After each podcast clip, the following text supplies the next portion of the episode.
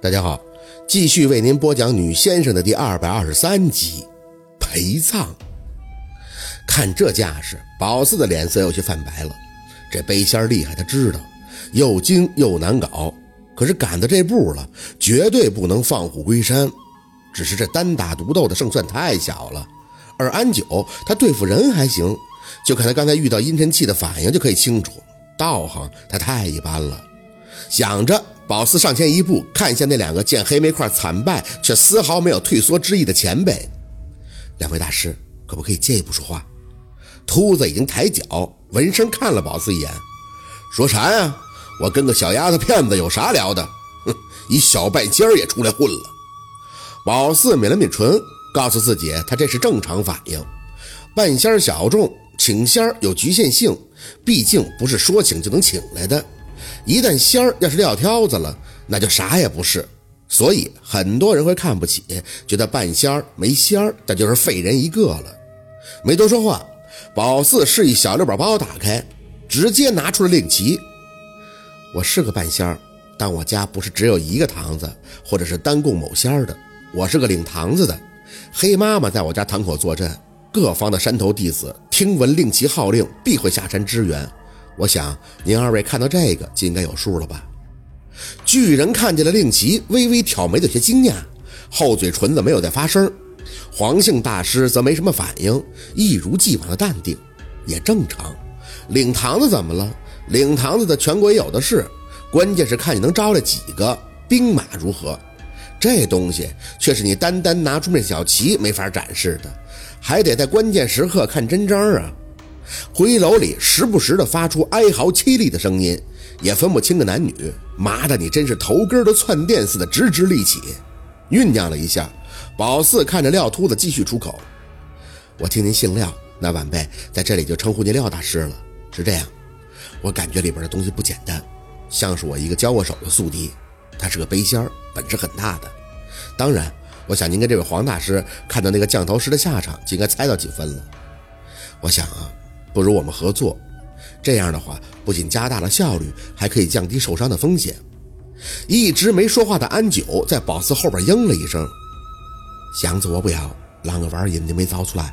说明这里边还有三个，你们三个正好一人一个，我早在里边待上半个小时就好。半小时，温琪说了也给钱，况且他多多少少的还承担着一些保护宝四的使命，所以他说什么也要进去合作。”廖秃子想了想宝四的话，看向黄姓道士：“我你怎么看？”那道士沉了沉气，应声：“黄某行走江湖多年，向来单打独斗，还没这个习惯。”宝四心里这个无语啊，适应一下不就习惯了吗？谁不想单打独斗啊？关键不得因时夺势吗？廖秃子听完道士的话就点头：“我也这意思。说实话，我觉得你个丫头啊，算是聪明有些路子。”但是谈合作那还太早了，里边什么样，我想先去会会，还没怎么着呢，就说什么合作，丢人啊！宝四没再多言，还行，他还没算把话说死，那就先进去吧，走一步算一步，这也是薛宝四一贯的打法。巨人看着宝四无畏的笑笑，眼睛又看向姓黄的道士一眼，老黄，那廖某就先去过过瘾了。道士没有发声，廖秃子哈哈笑着，甩着胳膊，迈着四方步就进了黑气已经笼罩全楼的医院。待他身影一闪而过，黄道士就微微侧了侧脸，探路。他身后那个弟子桃不剑随即一抽，唰唰的在原地耍了几个剑花，一阵小跟头就翻进了医院大门。宝四他们三个傻傻的站在那儿，安九木木的看了宝四一眼：“你需不需要老娘也翻进去给你蹭蹭场面？”莫名的想笑，摆摆手看向安九，没想到他这时候还有心情开玩笑。抬脚刚朝着医院走了几步，温琪通过手拎喇叭扩大的声音就传了过来：“薛先生，记住找到箱子，马上就出来。有问题迅速通过手台联系，我们这边必须保证安全。”宝四没应声，作弊那个箱子就没想碰。那黑煤块提前下课，安九又不要箱子给他爹看病。怎么着，那箱子都会到手一个的。更何况现在的目的已经完全变了，背仙儿反而是比较重要的了。灯光虽然不亮，但最起码视线没问题。脖子有股凉气在吹，没去看，没开眼。在这地儿要是开眼，不准备好喽，那太闹眼睛了。进门后就是个空旷的大厅，入眼的就是破旧的木质扶手楼梯，随意几个烂桌椅扔得七扭八歪的扔到楼梯的旁边。左右两个走廊，墙体早就斑驳成黑，蛛网密布，角落里全是不知名动物的粪便。走廊旁边的木门摇摇欲坠地开着，明明没有人，那门却自己一合一关，一关一合，灵异效果真是杠杠的呀！四姐，怎么办呀？就在这时，楼上传出了打斗的声音。这两位前辈应该是一进门就奔楼上去了。文琪助理不是说二楼、三楼有箱子吗？人家当然不会在楼下多逗留了。上楼。没含糊，宝四抬脚直接踩到楼梯上楼。按照安九的说法，这里最早应该都是木头楼梯，不过六十年代又改修了一下，现在的台阶是石头的，那些木质的扶手已经腐朽老化的不成样子了。四姐，刚走两步，小六就在后边颤声的叫他，身体僵硬硬的一动不动。宝四眯着眼一看，他身后一团黑气，可还是佯装无事的说：“怎么了？”有人掐我屁股，他倒是第一次流露出这种惊恐而又羞愤的表情，一直捏，掐得我都走不了。安九刚上前，就听到二楼哗啦声响，随后传出道士中气十足的声音：“诸将听我之令，天地神威，诛灭鬼贼，六仪相符，天道赞德，吾信所信，无功不克。”鬼魅的惨叫声不绝于耳，几颗豆子跳跃着从楼梯掉落，随手一捡，哑然。点豆成兵，果然是高手。四姐，小六都要哭了，他也是，就走呗，他掐就乐意掐呗，在别的地方被女人摸屁股，不定得乐成什么样呢。宝四的手腕子疼就算了，脖子上还有一只对他吹气儿的呢，光要在乎这些个，那就不用活了。没吭声，走到小廖身前，从包里拿出了血袋，顺着手腕一缠，安九突然大喝：“我来！”话音一落，手上直接由蜈蚣带出一条红线，两步奔到小廖身前，弯腰。小六发懵，腰一低，只见安九手里的红线顺着蜈蚣的指引隔空一缠，同时手上发力拽紧，大腿高抬，大力下劈，直接到小六拱起的后背收力，回头还不忘看着宝四笑。老娘是看不到他们，但是我的命根会看到，我的导航也能打。宝四是没应声啊，血带缠到腕上以后，亲眼就看到了小六身后站着个面部溃烂的女人，那个应该是个饥不择食的女色鬼，在占小六的便宜，结果被安九的红线绕颈，一脚就劈到了角落里。没多想，知道安九跟小六看不着，这个心里要承受的就差一些。抬手咬破中指，对着安九的红线从上往下一抹。我的血冲，借你发力，再踹的话，就不是给他踹跑了，而是让他们疼，这样他们就不敢靠近了。安九的脚没放下，看着宝四，大大方方的道了声谢。宝四想说是谢谢他，没等出口，就看着小六直腰，带着安九的腿，很自然的就搭到了自己的肩膀上。他侧头看了看立在脸边的阿甘奈克，嘴角一咧。哟，舅姐，我服了，咱这腿能收回去了不？安九轻笑一声，收腿。宝四看着他们俩，嘱咐：“只要不是太过分，就不用太在意。”着重看着小六交代：“刚才捏你屁股的是个大美女，你就当你发了场春梦，在这儿发生的一切都是幻觉。”小六也没抬杠，深吸了一口气，看着宝四点头，没再言语。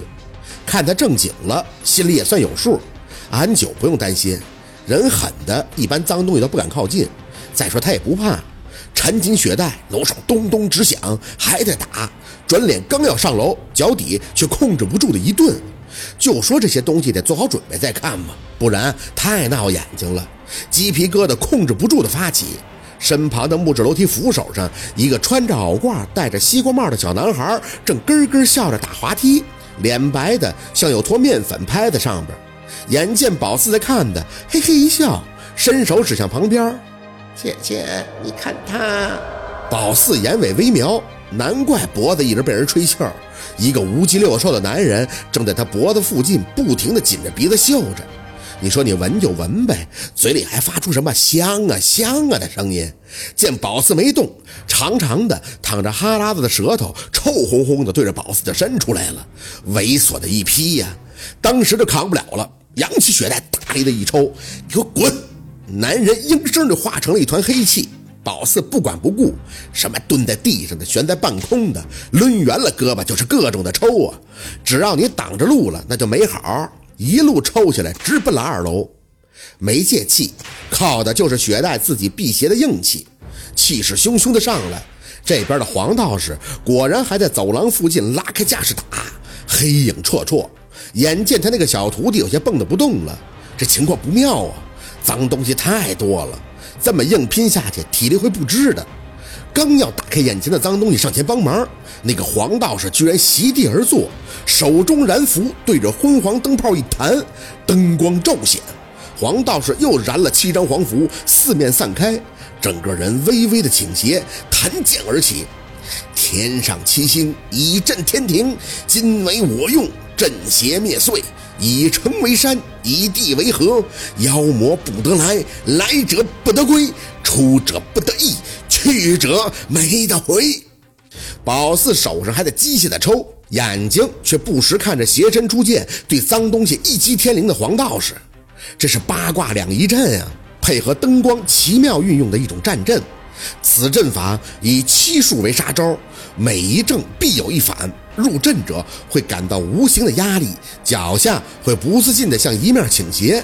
灯光变幻莫测，有化一为七之妙。跟他交手者会不知道哪个是他的真身，看到的是他七个幻影。明白的人只知道这第三个才是他的真身。黄道士做此阵法的目的很明显，他要把走廊上的脏东西全部困住。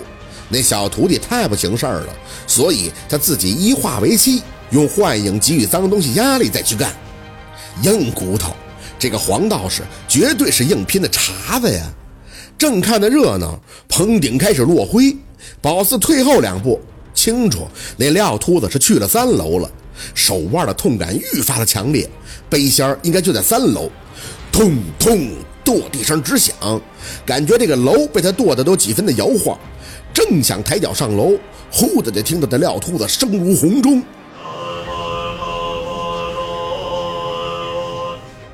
睁大眼，这是六道金刚咒。是啊，阿是天，阿是阿修罗，下是人，萨是畜生，妈是恶鬼，哈是地狱。每个字都有摧毁、封闭、引导往生的三种功德。凡尔闻此咒声，或者是目睹此咒字，均消灭三十业障。此咒对于超度死亡众生功德尤大。那个廖秃子果然是个酒肉穿肠过的和尚啊！且听他这咒文一出，黄道士那被困在镇里的跑不走，宝寺周围的黑影可全都落荒而逃了。心里一紧，廖秃子看来是跟背仙交手了，他要度化背仙。哐当一记巨响，宝四这边正分析呢，楼梯间忽然就传出地震般的声音，有东西噼里啪啦的炸裂。安九拉着宝四是一阵的后退，楼梯扶手相继折断，木屑横飞，腐木的味道不时入鼻，伴随着廖秃子的闷哼，一个三百多斤的壮汉就这么从楼梯上生生的滚落下来了。哎呀呵！廖大师伸手一扶，他脖子上挂着鸡蛋大小的珠串子，全都四飞五裂了，应该是炸到了脸，所以脸上也全都是血。你没事吧？他轻咳了一声，啐出口血，还能朝着宝四摆手。对，没事。妈的，这个真他妈厉害！脏东西也弄这造化，爷爷我是真他妈开眼了。这就算是汉子了，至少比那个黑煤块强多了。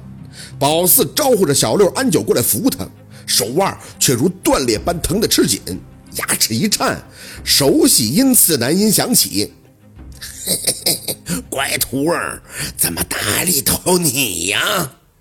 宝四紧着腮帮抬眼，只见他穿着那身中山装，人模狗样的站在楼梯拐角，一张脸依旧泛着微微的青光。他抬手摸了摸自己的后头，嘴里发出“呃”的一记轻音。